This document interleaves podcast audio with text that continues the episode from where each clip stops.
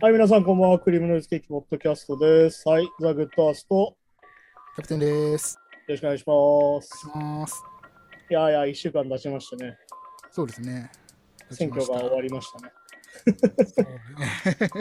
まあ結果ね、まあ、どうまあ、どうだったかとかは、まあ、いろいろあるんでしょうけど。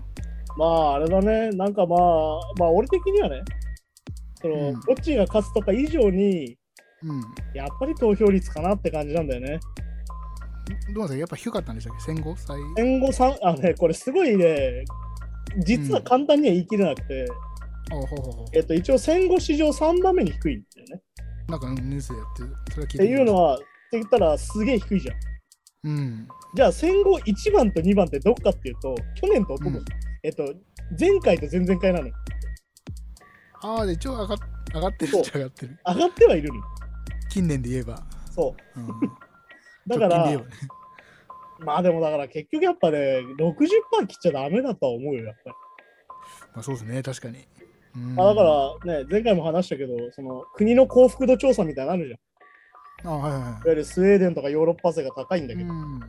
あれってやっぱりあれなんだよね、すごいあの投票率と実は比例しててさ、はいはいはい。やっぱそれって前も話した、そのなんだろうな、自分たちがちゃんと投票に行けば政権が変わるというか、その政府だよ。国が変わるっていう意識がちゃんとあると、やっぱりその投票率につながるんだなっていうのはやっぱあるし、うん。っていうのが関係あるんだろうなって考えたときに、やっぱりあれなんだよね、その若者の投票率の方がやっぱ低くてって話うん。なんだけど、でもこれって結局多分、その今の30代、40代も低いんだよね、言うたら。で、結局やっぱりそこもでかいし、うんあとまあ分かりやすいなんかメディアとかの動きで思うのは、やっぱり大阪で維新がバカ勝ちしたじゃん。あはいはい、圧勝って言ってましたね。15小選挙区で全勝みたいなさ。てか自民ゼロなわけだから。まあ、すごいっすね今回だから自民党が勝ったみたいに言われてるけど、大阪だと全敗なのよ、はっきり言って。うん。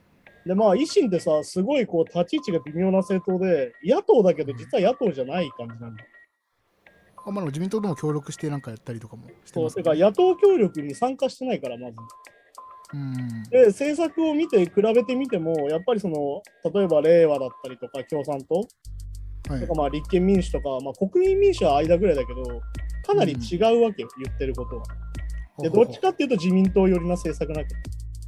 ああってなった時に、なんかまあ、単純にこれは決めつけれないとは思うんだけどね。だからその、あの投票結果がまだこれから多分データとしてもっと出てくるから。うん。結局その自民党に入れたくないんだけど、立憲とかには入れたくないって人が維新に入れた感もあるわけ。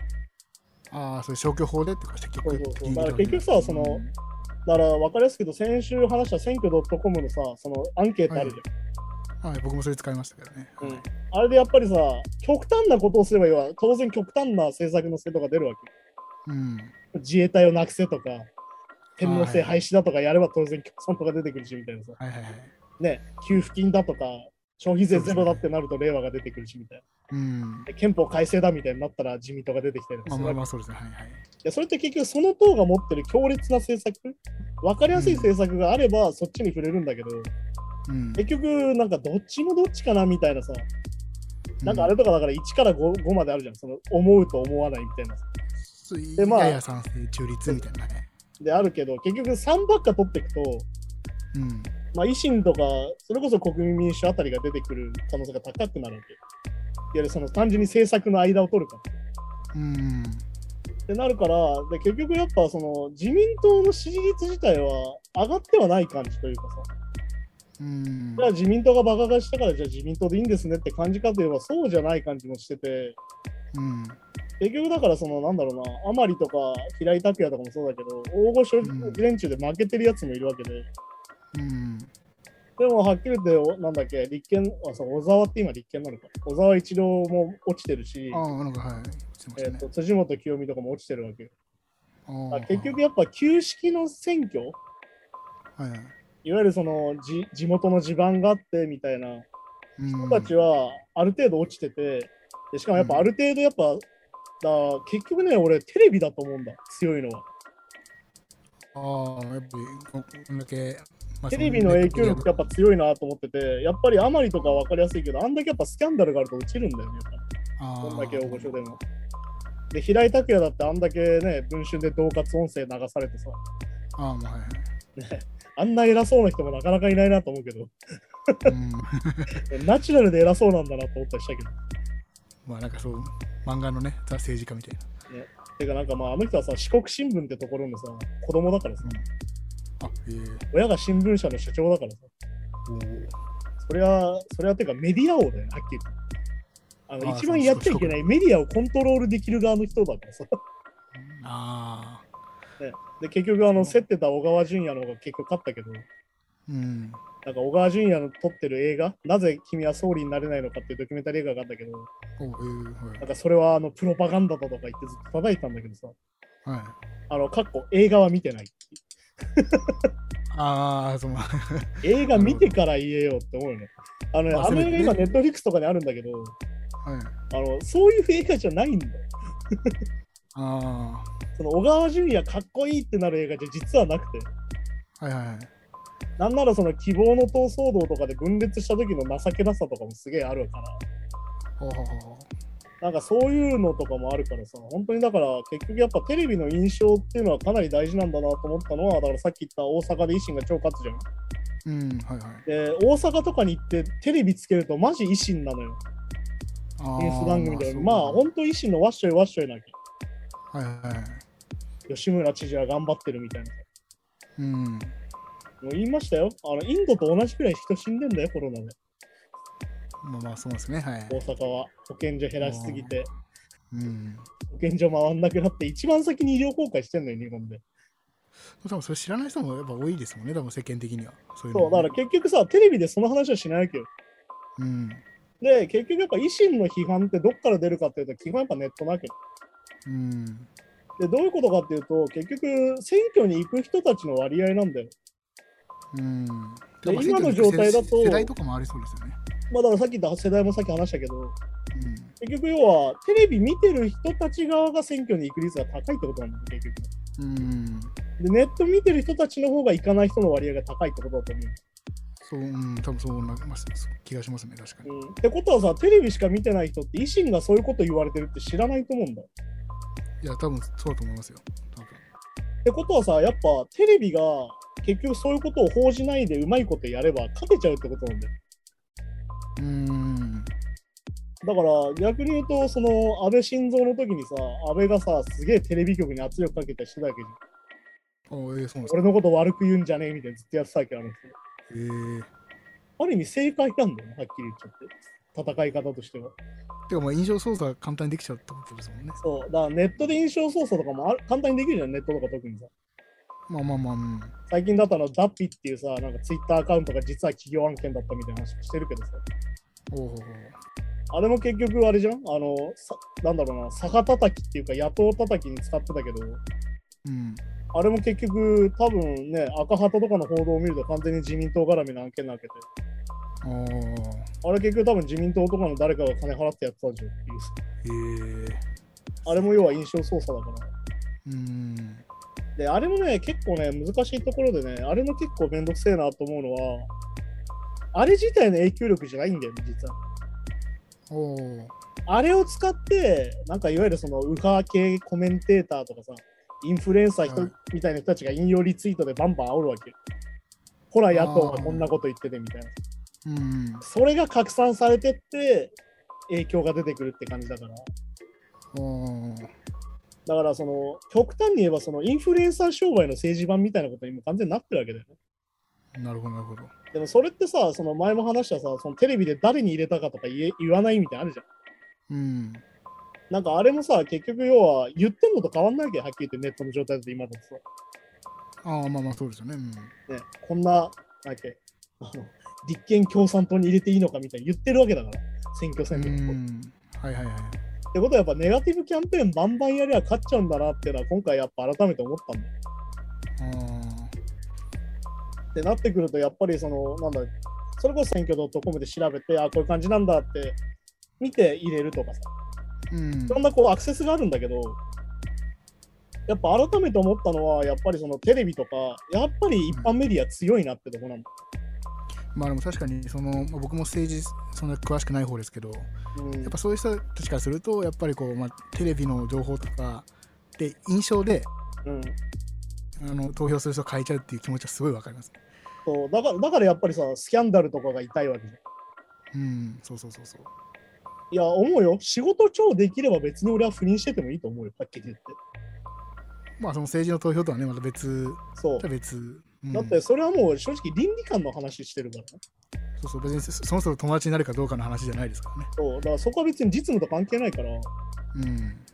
ていうのも考えると、やっぱりだからそうなってっちゃうと、やっぱりテレビとか強いし、さっき言ったやっぱテレビ見てる人たちの方がやっぱり選挙に行く率は高いから、今のままだと。そうですね。となっちゃうとね、やっぱりまだまだ勝てないよなってなるよね。やっぱね。うん。結局このままだとやっぱり勝てなくなっちゃうし、勝とうと思ったらやっぱりテレビにすり寄るしかないのかみたいになっちゃうから。と逆にだからそのさっきの投票の年代とか投票率の話したしましたけど投票行ってない人やっぱなんだろう。えでなんかその自民党投票しようっていう人あんまりいなそうですよね。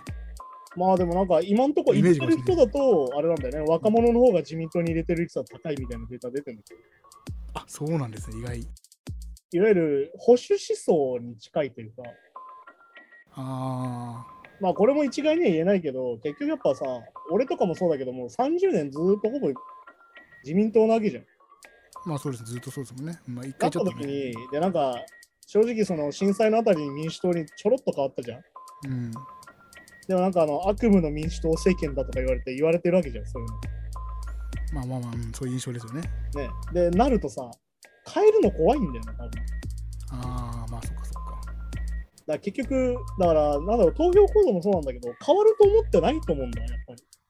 うんで、しかもまあ、ね、この30年で賃金上がってないですよって言っても、1年に置き換えたら 0. 何パーセントみたいなわけなんだよ、結局。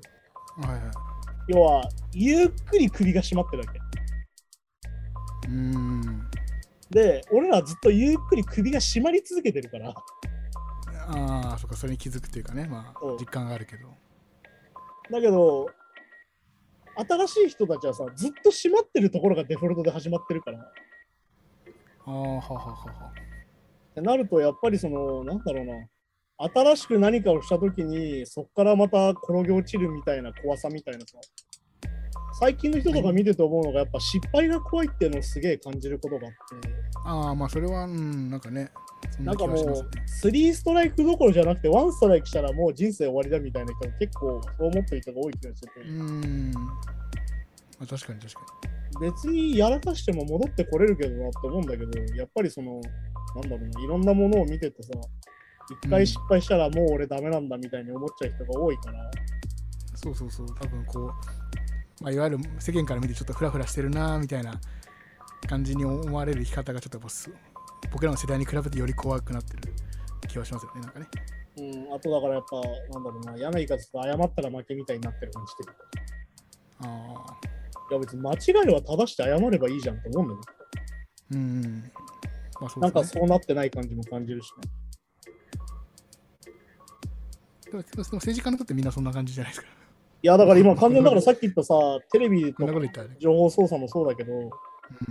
謝んない感じでいれば勝ちみたいなとこあるわけ。認めなきゃ勝ちじゃないけど。そうだから、あれですよね、つって、恫喝してましたよね、みたい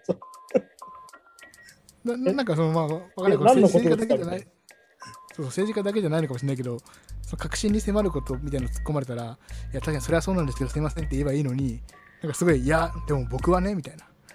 あの頃はね、とか、なんかすごい話をすり替える人が多いような気がしてて。まあでもさ、逆にその、俺たちが住んでる国を司ってる人たちがそういうことしてるときとことはみんなやるよねって話でもあるから。まあまあ、そうそうそう。もうだから本当嫌な話だよ、それは。あのね、そう、そういうのも含めてね、やっぱりだから選挙やると、やっぱ改めてその自分たちの国の状態がわかるというかさ、俺たちやっぱりそのフリーランスで働いてるとどうしてもこう、なんだろうな、横のつながりが少ないから、そうそうそうね。どう周りがどうなってるかとかって結構気づきづらいじゃん。うん。で、まあ自分たちの業界がどうなってるかとかわかるんだけど、他の業界がどういう状態かってどうしてもわかりづらいから、ううん。そういうのも含めて、やっぱり改めてこういう状態を見ると、まあだからさっき言った保守思想的な、いわゆるそのはい改革怖いみたいな感じになってるし、その税金の無駄をなくせと言いながら、その税金を無駄遣いしてて結構捕まったりしてる維新の会に入れちゃうんだなって思うし、ああ、まあね。ね、でもね、本当になんか施設秘書がさ、なんか人を跳ねたりとかしてる人がいる、政党に入れるのとかどうなのとか思うけど、別にそこは報道されてないしなって。ああ。結構やらかしてる人多いからね、維新の会不祥事調べてめちゃくちゃ色々出てくるから。政治資金とかすげえ曖昧に使ってね。なんだっけ、この前のあれだもんね、市川のあれだもんね、視聴室にサウナ作ってるやつも維新の会だったの。ああ、そうでしたっけああ、そうかもしれないですね。そう、そういうのめちゃくちゃあるから。でもやっぱりね、大阪はやっぱりなんか、それでも維新の会に入れちゃうから、うん結局やっぱテレビにたくさん出て頑張ってる感を出すのが一番重要っていうのがもうバレちゃったからさ。で多分僕らが思ってる以上に多分大阪のテレテレビとかででもそういういやこコロナ対策吉村知事めちゃくちゃもう寝ないで頑張ってるすごいみたいな空気があるんですよねただに仕事できねえやつが寝てねえだけじゃねえかって感じじゃん。ねまあまあうんまあそうないですけど。ね、会社でさ、お前いつまでも仕事遅いからいつも帰れねえじゃんみたいな話なきゃはっきり言って。もう帰って寝ろよ、ちゃんと8時間みたいな話だから、本来。まあだけどまあ残業が偉いっていう。そう、その発想がさ、もう実は全時代的だから、そうですよね。風邪ひいてるのに学校来て偉いみたいなさ、いや、休めあ休めっつってさ、みんなに打つんだろっていうさ、いやそうですね確かに。話だから、でもやっぱりだから改めてやっぱりテレビの強さをちょっと感じたかな、今回。うん。自分はやっぱテレビ見なくなっちゃってからだいぶ経ってるから、僕もそうですね。あんまりうん。見なくなっそうなってくるとやっぱ気づきづらいんだけど、やっぱ改めて見て、やっぱりテレビね、出てる人たちが勝ってるから、やっぱり。まあ確かにやっぱニュースとか報道ってなるとやっぱどうしてもなんかテレビのがまだまだすごい圧勝というか。だからやっぱネットってさ、自分たちで取りに行かなきゃいけないから、情報を。うん。やっぱ取捨選択しなきゃいけないから、さっき言ったみたいにそのネトウヨだったりとかさ、それこそ反対で保守でも左派でもそうだけど、自分たちに読みたい情報しか読まなくなっちゃうから、っうん。てなると、やっぱりあれなんだよね、極端な方が勝っちゃうじゃん？ネットとは。ネットはやっぱり。うん。そうネットとしてどうしてもやっぱ極端な方が勝っちゃうから、逆に言うと中道というかさ、いわゆるノンポリっぽい人たちはどこに入れたらいいかってなっちゃうと、やっぱテレビから選ぶことになっちゃうんだよね。そうですね。だから、まあでも本当に思うのはさ、なんか小学校の頃から授業でさ、うん。あの誹謗中傷と批判は違うっていうのを習った方がいいんじゃないかなと思う。ああなるほど。なんか野党は批判ばかりだとか言ってるやついるけど、うん。いやいや、それはさ、ってミスってっからだよね。まあそれし指摘するのまあ大事なことですもんねそれはね。そう。それをね、ちゃんとね、肌感覚で分かんなきゃいけないと思うんだよね、やっぱり個人、自分たちがやっぱり。うんやっぱそういうのはやっぱ見てて感じるかな。てかなんか、そうしていかないとダメだと思う、これからやっぱり。まあそうですよねうん。てかもうこのまんまだと本当によく分かんないまま、気づいたら消費税17%だよみたいなさ。乗っちゃいますもんね確かに確かに、うんなんか、あまり勝たせると良くないっていう。だから、なんだろうな、そのみ俺だってはっきり言うよ。俺、立憲民主に入れたけど、小選挙区は。はいはいで、比例は俺、共産党に入れてさ、まさか30代過ぎてさ、自分が共産党に1票入れるなんて思ってないからさ。でもやっぱりそう、なんだろうな、俺としてはさ、その立憲民主に勝ってほしいとか、共産党に政権を取ってほしいっていうよりは、やっぱり力が均衡してほしいんだよね。うーんまあ結局自民党に好き放題されちゃってんじゃん、結局今。バカ勝ちしてるから。一人勝ちうんそうそれが単純にまずいと思うんだよ、やっぱり。確かに聞くなく過半数超えるか超えないかみたいな話してたけどまあ過半数超えたしそうで結局さ、多数決だけで話してるじゃん。うんね、それでやっぱり日本だとやっぱりその同性婚とかさ、うんあの、なんつうのかな、いわゆる選択制夫婦別姓みたいなものは話題になりづらくて、やっぱり。うんやっぱ話題としてはやっぱ経済政策とか、そっちにやっぱ肩が触れるからさ。うんそうなった時にやっぱり多数決でバンバン決められちゃう状況っていうのはやっぱまずいから。まあそうですね確かにうんでなのでやっぱり俺的にはやっぱ均衡してほしいんだよね。まあ二大政党制とまではいかないけど。うんなんかもうちょっとね、話が均衡すると自民党だって悩むし、問題なのは自民党とかが今悩まなくていいってことなんだよ。まあそうですね確かに確かでもなんかやっぱ改めて思うのはさ、声を上げるのは大事だなと思ってて、もうこれは選挙で勝ったんですから僕たちは何してもいいんですよねってなった時に、いや、そうじゃねえよって言い続けるのは大事ですよ。そうやっぱやっぱその票がいっぱい違うとこ入ってたりすると、そう無視するわけにいかないとかね、よく言いますけど。れじゃん、もう最近だとあの分かりやすくツイッターのハッシュタグでもみたいなさ、ああいうのが一番分かりやすくてさ、うん。ねそれで結局警察商法とかはひっくり返ったりしてるわけだあそうそうあそうそうそうそうって感じだからやっぱりその、分かるよ、あの選挙打つっていうのはすげえ分かる、見てて。いわゆる自分の入れたところが勝たなかったりとか、いやそうだからそれもなんかその、まあ、そのちょっとちょっとこう政治関心持って投票行ってみようかなって人でなんかちょっと一票入れたけどこんだけの差で負けるんだったらなんかもうよりより俺が意味ねえやって思っちゃう人が増えちゃうのも分かりますよね なんかちょっとね。まあでもさ、やっぱ忘れちゃいけないのはさ、俺たちは別にそう思える立場でいるわけよ。うん。だけどさ、実際その同性愛者の人とかはさ、うんいわゆるそういうものが通らないせいで、また結局差別されたりする日々が続くわけじゃん。まあそうですねそうそうそうそういうことを考えたらさ、やっぱり声を上げ続けるしかないし、うんいわゆるそれはひどいことだし、なんとかしろってやっぱ言うしかないんだよね。やっぱねそうですねまあなんだろうまあよくよく、まあ、僕僕らがあんま意識してない、まあ、普通というか当たり前みたいなものすら享受できてないそういうことよ。だからよく俺が言うけどさ、下駄履いてんだよ、俺たち。そうまあそういうことですよね。うん、でなおかつ、その男性と女性でも下駄があるから、うん、はいはい、ね、男は下駄履いてるから、要はいいじゃん、このままでって言える立場にいるってことをみんな忘れちゃいけないよなってことなんだよ。まあそうそうそうそう。お前たち、今のままでいいって言えてるだけで幸せなんだぞみたいなさ。うん。お前ら別に明日なんか差別されて、なんか嫌な思いしたりとか殺されたりしないだろみたいな話だから。まあ、よくこういう時言うと、いや、日本に生まれただけで、うん全部幸せだろみたいな人もいますけど、そんなことねえよな。どっちかそんなことなくて。だってね、あの、なんだ、タイマー、タイマーも吸えねえし、ドラッグもやれねえしさ、楽しいこと少ねえわけじゃん、他の国に比べて。まあそうですね、確かに。ねもっと日本人決まった方がいいと思うよ、本当に。楽しくないことが多すぎるし、楽しいことが少なすぎるよ。まあ、制限がやっぱ多いですよね、意外とやっぱね。だってさ、それこそ成人指定だってさ、なんで俺ら二十歳過ぎてんのにさ、モザイクかけられてんのね。まあ子供扱いされてんじゃん、それではっきり言って。はいはい。だって別にそんなもんないんだもん。見せちゃいけないとか。勝手に向こうが決めてることなんだもん、それ自体が。別に二十歳過ぎたやつがさ、その女性器を直接見たからってさ、なんか脳細胞が死ぬみたいなことないんだから、うんまあまあまあまあまあ、確かにね。うん、でないんだからさ、そういうのも含めてさ、やっぱりなんだろうな、もっと楽しいことが増えた世の中になった方が俺はいいなと思うから。まあそうですね、確かに確かもっとそれこそ生きやすくなった方がいいから、今だって生きづらいよね。やっぱりだってうん俺やっぱハローワークとか言って言われるよ。なんかその、あの、大丈夫ですよ、きっと就職できますよって言って、ちゃんとひげも剃って髪の色も直してみたいな言われてさ、いやいや、もうそれ俺じゃないじゃんみたいな。に。あもうその時点で俺じゃねえ。えじゃねえかじゃんっていう今の自分を変えろって言われてんじゃねえかみたいな話ですよ。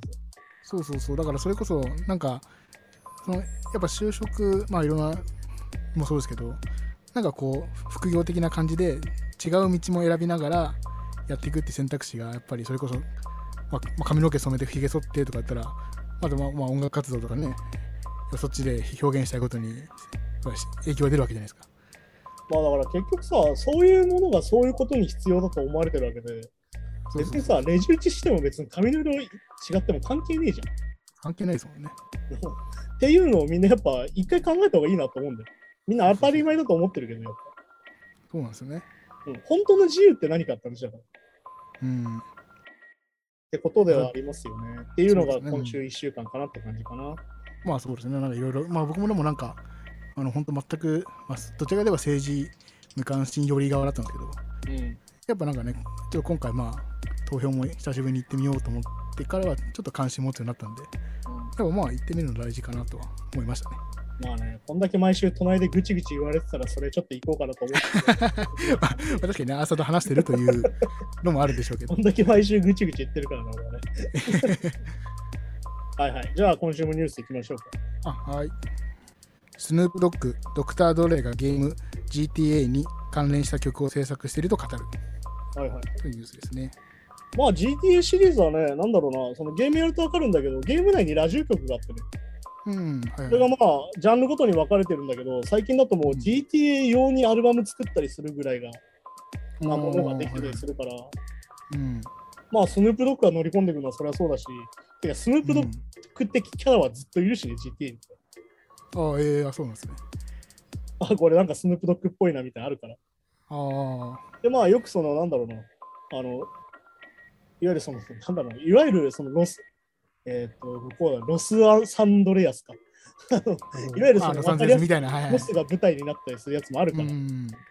はいはいはい。そうするともう分かりやすく、それはギャングスターラップは入ってるでしょ、GTA といえばみたいになるし。ああ、となんだろうな、だから結構そのさ、俺の好きなミュージシャンでも、そのあんまりそのメジャーではさ、そこまで人気ないんだけど、あだから俺よく好きなヘルスってバンドがあるんだけど、あ、はいはいはいはい。あのバンドはだからその、バンド自体のセルスは正直そこまでなんだけど、うん。結構そのなんだろうな、ゲーム関係のサントラは結構手掛けてて、おお。じゃ結構だからそういうなんか道も最近あるんだなと思っててさ、あ結構 GTA の中で有名になったっていう感じなんですかね。うん、てかなんかまあ GTA っていうかまあロックスター社っていう会社があって、そこのゲームでいろいろやってたりとか、うん。だからなんかその、ただバンドマンはバンドだけやってるってわけでもなくなってきてるなとは最近思ったんだけど、でもなんかヒップホップの方がより分かりやすくさ、そういうラジオ向けというかさ、こういう GTA みたいなコンテンツめちゃくちゃぴったり合うから。だからそうですね。GTA じゃなくてもなんか、あのフォートナイトの中でライブやったりとか、ああ、トラビス・スコットがやってたよね。トラビスがそうそうやったりとかっていうのもあるから、やっぱ結構現実だけじゃなくて、バーチャルの方で、うん、だから、なんだろう、今の若者はそっちの方がやっぱネイティブだからね。やっぱさっき言ったネットを見てる人が多いから、っあそうですよね。てなるとやっぱ、なんだっけ、フォートナイトでね、トラビス・スコットのスキンがあったりとか、うん、はいはいはい。アバターがあったりとかもするし、ほうん、やっぱそのなんだろうな、いわゆるその FPS ゲームってさ、そのはいずーっとサントラかかってるっていうよりは自分で好きな曲聴きたいっていうのも結構あるじゃん。いわゆる箱庭ゲームとかって、うんやっぱ日常に近いからさ。確かに確かに。っていうのにそういう需要あってる。あとね、うん。結構前だけどね、Xbox かな。輸入版で俺買ったゲームで、あの、うん。ラッパー同士の格ゲーってのがあって、おお、ラップバトルじゃなくて。普通にぶん殴り合いのラップバトルじゃない、本当のバトルができるゲームがあって、確かそれの表紙スヌー。プドッグだった気がするんだけど。あ、ええあの、強そうだ50セントとかで、なんかスヌープドッグぶん殴れるみたいな、あ、あー。あのね、そういうゲームがあって、そういえば。そういうのもだし、面白いですね、日本版なくて確か輸入版を買った記憶がある。おーだから、やはりその流れかなって感じ。うーん。まあ、親和性高いよね、やっぱ、ね、GTA はやっぱラップミュージック。あ、そうですね、確かになんかまあまあ、ああいう、本当に BGM でかかってたら一番一番ぴったり合うジャンルじゃないかっていいや、ほんとね、あれでなんかキャダラックでもまあ乗ってたら MV 様々です。いや、そうそうそうそうそうう。ん。そういうのありますね。はいはい、うん次お願いします。モトリークルーの日記6、世界の文化を学べる児童書の出版を計画中。とですねなんすかね、なん、何？フェルフェルみたいなこと？う んいや、そうなんですかね、まさかの。まあでもなんかあれだよね、その、ミュージシャンの人が結構その他のこと、他の表現に行くっていうのは結構よくあることで、うん。ね、まあ、日記6だったり絵本だったりするんだろうけど、まあ普通にね、うん。本本書いて作家になる人もいるし、あ、そうですね、確かに。確かまあなんだろうな、最近だとあの、フーファイターズのデーブ・グロールは、あの人映画の才能もあるみたいな。結構いろんなドキュメンタリー、まあ自分も出てるけど、作ったりとかしてて、見る感じ別に、本当に、これデイブ・グロールが撮ってるって意識しなくても普通にドキュメンタリーとして面白いなとかもあるから、あ、へえ。あ、そうなんですね。うん、まあ、最近ね、そのなんだろうな、二毛作というか、いろんなことやるのが流行ってるっていうか、まあそうですね、一本だけじゃない人は多いですね、確かに。うんでまあそれもね、良くも悪くもよく話してる、その何をやるかより誰がやるか問題なんだけど、うん。一回その一個のジャンルで知名度上げると何やってもうまくいくみたいなのもあって、まあそのそのファンの人がね、やっぱね、どうしても一定数ついてくるから。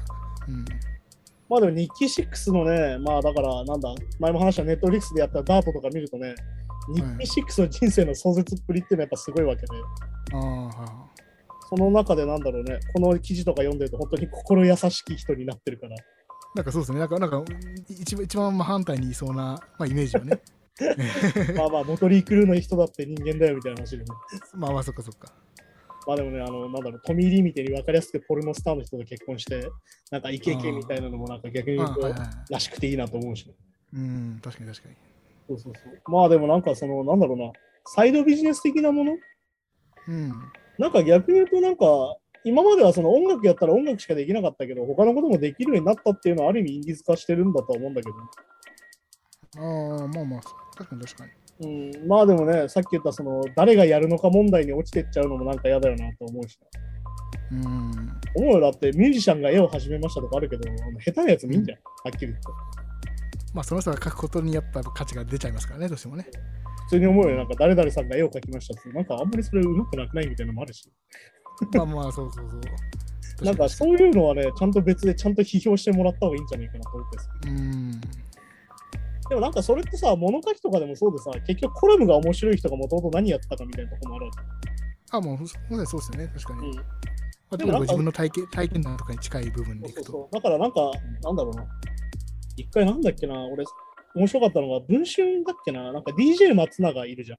クリーピーナッツ。あ、はいはい、クリピーナッツ。うんあの人がどっかでコラム書き出した時の最初の回が、アイドル DJ って話で、おーその DJ のやつらで、そのすすげえタレント DJ みたいなのが来て、すげえムカついてたの。うん。なんであいつら別に DJ 度極めてねえのにやってんだよみたいな。ああ、思ってたんだけど、今俺がこうやって文芸誌にコラムを書いてるのは実は同じことなんじゃないかみたいな言ってて、ああ、まあ、そっかそっかコラムニストじゃないけど、他のところで成功して、うん。結果他のこともしてるみたいなのは実は同じことなんじゃないかって書いてて、わあ、すごい頭いい人だな、この人って思ったけど、まあ、客観的に見れてますもんね。そううそう。うそう。そういうのもあるから、まあでも結局ね、まあその、なんだろうね、その、やっぱ日記6とか、まあダート見てほしいんだけど、やっぱ年少時代から結構やっぱ壮絶な人生を経験してるから、うん。やっぱその子供への愛みたいなのに行くっていうのは結構分かりやすいかなと思ったりもする。ああ、そっかそっか、自分が、そうちょっと大変な目にあったから、うん子供たちにはそれを思いはさせたくないっていうので、結構だからラッパーとかもそうだけど、その年少期結構大変な思いした人は結構そういう慈善活動に行く人は結構多いよね。ああ、そっかそっか。そういうのもあるんじゃないかな、やっぱりうね。ん。はい、じゃあ次のニュースに。メタリカオンライン教室でバンドのあり方や創作過程を伝授。はいはい。まあこのニュース、まあ、そのアメリカの、まあ、オンラインの、ま授業みたいな、マスタークラスっていう、まあ、サブスクリプション型の、はいはいはい。まあ、いわゆる教材みたいなのがあるんですけど、うんまあ、その大体、その教材の人たちがめちゃめちゃ豪華。はいはい。まあ、その本当にもう有名なバンドの方だったり、まあ、そのレコーディングエンジニアの人とか、うんまあまあ、有名音音楽大学の教授みたいな人が教えてくれるっていうのがあるんですけど、まあそまあ、その中でメタリカが今回授業するみたいな。なるほどね。まあでもこういうね、なんかそのオンライン授業とかでいろんな人にこう機会が与えられるってことはすごいいいことだし、まあそうですね、確かに。うん、まあでもメタリカが何を教えるのかなっていうので俺はすげえ気になるけど。そうですね、なんか、まあ、一応なんかその曲の解説とかも、あの曲の作り方とか自分たちの曲の解説とかもありつつ、うんうんまあ、メンバーのあり方みたいなのを、なんかあれだったよね、なんか記事読んでたらあれだったよね、あの、その自分のエゴをあまり出しすぎないようにみたいな。そうですね、この記事も書いて支配することなくメンバーそれぞれの最大限の力を引き出せる方法とかをまあ教えてくれるらしいです。まあメタリカさんは分かりやすくそれで結構揉めたりしてる人たちですから。うん。メタリカはね、あの何本かドキュメンタリー映画が出てて、その中でもあの、はいはい。セインタンガーを作った時のドキュメンタリーが本当におあのーもろもろ喧嘩しているというか、初めて見たよ、あのプロレス以外でさ、顔ここで、顔この距離で話してるあ人。お前顔ついてるやんみたいな。アメリカ人の喧嘩って感じですね。いや本当。わあ、これ本当にやる人いるんだみたいな。っえていう風に喧嘩してたし、確かあれなんだよね、メタリカはジャムで作る型なんだよね、確かね。ほう永遠ジャムセッションを永遠長い間回して、うん。で、その気に入ったリフとかを今度形にしていくみたいな、確か作り方で、その時は作ってたんだけど。うん。まあだから、逆に言うと、こういう、なんだろうな、トラブルもいっぱいあったメタリカだからこそ信用できるみたいなとこありそうね。まあそうですね。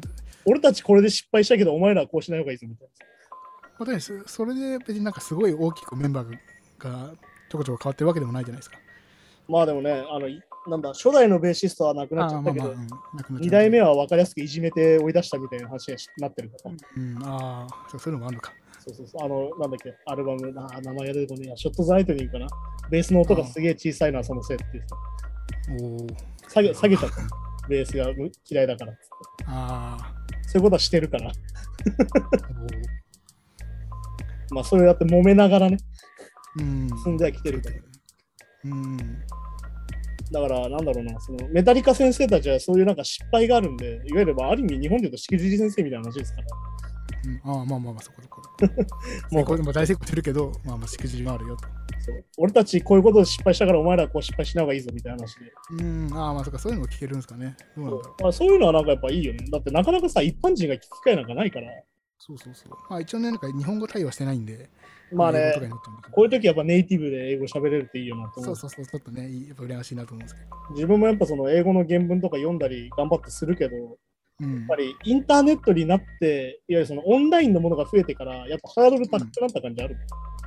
ああ、やっぱそうなんですか。やっぱそうじゃん。だって来日公演とかがあればさ、袖でドラムスクールとかやってくれれば、やっぱ直接話すと意外と英語を喋んなくてもコミュニケーション取れるのよ、結構人と。ああ、まあまあ、そ,、うん、まあそうかそうか。特に音楽だとね。うん、そうで、まあよくそのなんだろう対バンの人で外国のバンドとか一緒になると、本当になんだろうな、なんだろう、専門用語だけで会話できたりとかするわけなんだけど、音楽とやっぱりこうやってオンライン上でズームとかさ、メールとかのやり取りになると、やっぱりきっちり英語ができないとやっぱり伝わりづらいから、いや、そうですね。確かに、そうか。文章だけで伝えるってなると。ね、海外とか行ったらぶっちゃけメニュー表の this, this, this って言ってたら頼めるわけ。ああ、そうか。だからそれはやっぱズームじゃできないからう。っていうのもあるから、そこのハードルはやっぱりね、まあだから、そのコロナ禍のせいでより重要さは伝わったとは思うけど、ああ、まあでもちょっとやっぱハードル上がっちゃってるかなっていうのは日本から見ると感じるけどね。まあそうですね。確かに確かに。まあでも本当にこういうのはやっぱりその、実際聞けるとかは超貴重な機会だから、まあそうですね。うん。絶対受けれるなら受けた方がいいしと思うし。そうそうそうそう。なんだろう、ファンじゃなくても聞きたいもん。まあそうですね。確かにまあ音楽やってる人とかだったら。そうメタリカ何の話するんだろうみたいなさ。そうそうそうそうそう。まあだからあれじゃん、そのバンドによってもレコーディング方法違うから、うん。なんかそういうのも聞けたらめっちゃ面白いよなって思う。確かに本当に単純に勉強になりますしね。うん。うん、本当に。メタリカとかはすげえじゃん。なんかレコーディング方法も斬新だったりするから、うん、そうそうそうそう。ね、デジタルで歪んじゃってるみたいなさ。うん、ああ、はい。赤ついてるのもありますもんね。そうそうそう。ああいうのもあるし、なんだろう、メタリカはね、わかりやすくアルバムごとによってあまりに曲が変わりすぎて怒られるみたいな話がよくあるから、ファンから。うん。でもそれでもやっぱり自分たちのやりたい方向で頑張ってきてるから、ある意味こういうのは向いてる。う、うんん。そういうのもあったりするんじゃないですかね。だからなんだろうな、その、コミュニケーションみたいなもの？ああ、だから、それこそさ、その僕たちはこういう失敗したから、君たちはこうしない方がいいよっていうアドバイスあるじゃん。はいはい。俺だから最近さ、すげえ嫌な言葉があって、なんか老害って言葉があってさ、みんな気軽に使うんだけど、まあ言う、まあ、よく言いますね。マウンティングと多分セットだと思うのね、老害って。はははは。でも、その先人たちのアドバイスみたいなものは俺聞いた方がいいなって思ってて。あ、まあそうね、まあ、ガン無視するのはね、確かに。うん。結局そのさ、なんだろう、その初期衝動みたいなところじゃなくなった後の話をしてるわけよ、向こうは。うんで。自分たちはある意味初期衝動の中にいるから、そういうのは見えてこなかったりして、うざったかったりするんだけど、うん。結局俺すげえ真面目なこと言ってて、なんかちょっと嫌だけどさ、うん。なんかこう、回り道してる感じが要は見えるわけよ、先輩からすると。うん。あ、こいつらすげえ遠回りしてるなってなって、お前らもっとこうした方がいいよみたいな時があるわけ。ああ、そうか、まあまあ、そうか、そうか、そうか。ってなって初めてこう、なんつうのかな、アドバイスして、ああ、そうなんすねみたいになるんだけど、それをなんか全て老害で済ませてしまうと、あの全員遠回りするみたいな話になるわけ。まあそう、うん、まあ、まあ、それやっぱそうですね、どこの業界でもありますもんね、それはね。まあだからその先人たちの積み上げみたいなもんって絶対あるから、うん。まああれだよ、その悪い風習もあって、それは直した方がいいし、是正した方がいいんだけうん。うある意味その経験値ってものはさ、絶対ある意味、なんだろうな、若さ至上主義みたいなやっぱ音楽多いじゃん。うん、まあまあそうですね、やっぱ、うん若くなきゃいけないみたいなやっぱあるし、まあエンタメ全体結構そういうのありますよね。まああるよね。だからそうなった時にさ、年取ってる意味って何かなと思ったらやっぱ経験なきゃよ。うん。いわゆるそのなんだろうな、まあ、パンクロックを40になってまで歌いたくないみたいな人いるけど、うんああ、はいそういう人もいるけど、やっぱりその経験値ってものはやっぱりさ、そのその年経たないと増えないもんだから。うん。だから20年売れてる人は20年売れてる経験があるし、20年売れてきた売れてない経験があるみたいな話でさ。そうそうそうそう。うん。そういうのもあるからね、なんかそういうのも改めて、そこの距離感とかも結構大事なんじゃないかなとか最近思うよね。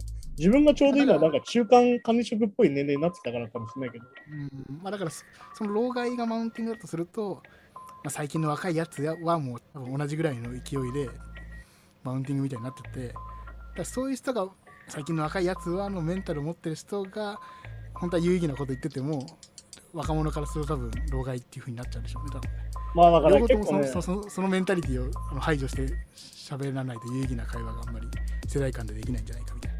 まあだからあれだよね、あの、くくりが大雑把な人には気をつけた方がいいみたいな話だよ。うん、お最近の若いやつはって若いやつ何歳からだよみたいな話になるじゃん。だからまあ老害もそうですもんね。何歳から老害なんだって。そんなこと言ったら嫌なやつはもうなんか二十歳そこそこだから嫌なやつじゃんみたいなさ。まあ確かにね。だってね、まあははそこそこでもふ古い考えの人いますしね。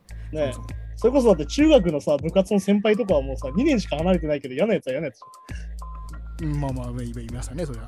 別にそれは老害じゃないから。うん、まあ確かに、まあ、老じゃない、まあ確かにね。そうそうそう。老じゃないけどずっと害じゃんみたいなさ。ええまあまあまあまあ、そういうのはあるから。やっぱなんかそこやっぱ聞き耳を持つみたいなのが大事なのかなっていうのを今更自分が30過ぎて思うことあるから。ああまあ確かにそうですね。こうやったらかっこ悪いから絶対こういうことは言いたくないとか思ってたけど、うん。やっぱり言った方が早いなって話もあるし、やっぱでも、やっぱ言い言い方はね、お互いに大事ですよね。うん、言い方は大事。てかねお前、そうやね、そうやないとダメだぞとか、だからお前ダメなんだよとか言われたら、それはやっぱ聞きたくないじゃないですか。いや、多いよ。結構ね、言い方で損してる人すげえいて、そう、多いと、言ってることは別にいいんだけど、なんかその、それは押し付けられたら嫌じゃんっていう。だってなんだっけ、最近のニュースでもさ、あのラーメン評論家のさ、人がさ、ああ、はいはい。え元バイト AKB のこのラーメン店をすげえディスったら超叩かれてたじゃん。はいはいはい。であれブログ見るとわかんだけどさ、超文章気持ち悪いの、そのラーメン評論家のあ、へえ。人。もう、親父公文がひどくてもう読んでらんないぐらい気持ち悪いの。で、うそれで、それに対するやっぱそのアイドルの可愛い女の子みたいなさ、はいはい。子が一人でその、なんだろう、それこそ言うたらおじさんたちのことと戦ってるみたいなさ、うん。構図だったっけ、もともとは。まあ、要はそのセクハラ的な。セクハラだし、これはパワハラじゃないのかみたいなさ。でラーメン評論家という立場を使ったハラスメントじゃないのかみたいになったわけ。はいはいはい。でも、蓋を開けてみたら、実は店の方に問題があってっていう。あ、そうなんですか？そそこの結果知らないですよ。実はラーメン評論家の人が指摘し指摘してたことは結構事実で、ああ、ええ実はそういうブラックなことは店に実際あってっていう話で。あ、じゃあ、だったんだけど、あの文章が100%気持ち悪いからラーメン評論家の人が超叩かれてるっていう。あーあー、そういうことか。いや、やっぱ印象って大事なんですよ。さっきの選挙の話じゃないけど、やっぱ大事なんですよ。うん。このハハラスメント的なことは書いてるのは事実なんですね。そう、だから、そういう店に問題があるっていうのは実は事実だった。ああ、まあそっか。その、なんだろう、仕入れ先をごまかしてるとか、そういうことは全部事実で。はいはい。だったんだけど、その人の文章が気持ち悪いから、100%自分の方が悪いってなぜかなってたっていう。なってる。うーん。いや、でも言い方って大事で、やっぱさ、人間ってさ、よく考えてる時間ないから、やっぱ印象で考えちゃうんだよね。印象悪いって嫌なやつだと思っちゃうじゃん、どうしても。まあまあそうですよね。それこそなんか、蓮舫嫌われてんのとかも絶対そうだと思うし。あ蓮舫とかさ、やっぱ辻元清美の印象が悪いみたいなのって結局そうだと思うし。あ、ああまあそうなんですかね。うん。それこそ辻元清美はなんか最近、なんだろう、国会とか見てると変わったなって思うし。昔ほどギャーギャー言わなくなったっていうか。うーん。結局やっぱその、関係ない人が見てどう思うかって結構重要でさ。うん。要はできない後輩をしっかり怒ってるのに、傍から見たら怖い先輩だなって思われちゃうみたいな話だから。ああ、まあまあまあ、確かに確かに。なのに後輩はしっかりできてないかったりするから。できてないのを指摘して何が悪いんだみたいな話。まあ、それを見る人によってやっぱ変わって、後輩に優しいなっていう印象でも、傍から見りゃ、何も指導してねえじゃんって思われる人もいるし。そう、だから結局印象だから、だからさっきの実は選挙ともかかってくるって話。うん。はいはい。そんな感じで今日もニュースをやってたんですけど。まあ、伝え方で大事ですね。やっぱね。いや、本当に伝え方は9割大事なんじゃないですか。うん伝え方が9その本も割なんじゃないですか、やっぱり。なんか、その本もありましたね。なんか人間見た目が9割っていう本もあったけど、確か見た目が9割、伝え方が9割。まあ、じゃあ、まあ、やっぱやっぱタレント性なんだね、そう考えると。まあ印象って大事なんですやっぱ小切れにしとくって大事なんじゃないですか、だから。まあまあ、確かに確かにね。うんそういうのはなんか大なんか清潔感っていや多分そういうことでしょうか。まあ、ボロボロ、確かにまあ確かに見た目ボロボロだとな。まあでも、なんか言ったらキリス、イエス・キリストって結構ぐちゃぐちゃだったはずなんだけどね、見た目はね。あどうだ当時からしてもあれなんですかねわかんないけど。まあでも、あのとにかく言えることは白人じゃねえってことだけ言える。まあまあまあ、そうですね。中東の方ですね、どちらか絶対そのはずなんだ。それ関係ない話です、そこはと。まあ、それ関係ないです。まあなんすかね、近況で言うと、あれなんですよね、クリームノイズケーキとして、あのビデオの制作をちょっと一件やってて、あそれが近々発は表できるんじゃないかなって思ってるんで、うん。うん、そういうのもちょっと楽しみにしてもらえたらな。そうですね。お願いします。はい。じゃあそんな感じで今週もありがとうございました。ありがとうございました。はい、さようなら。また来週。Quick Landscape Podcast.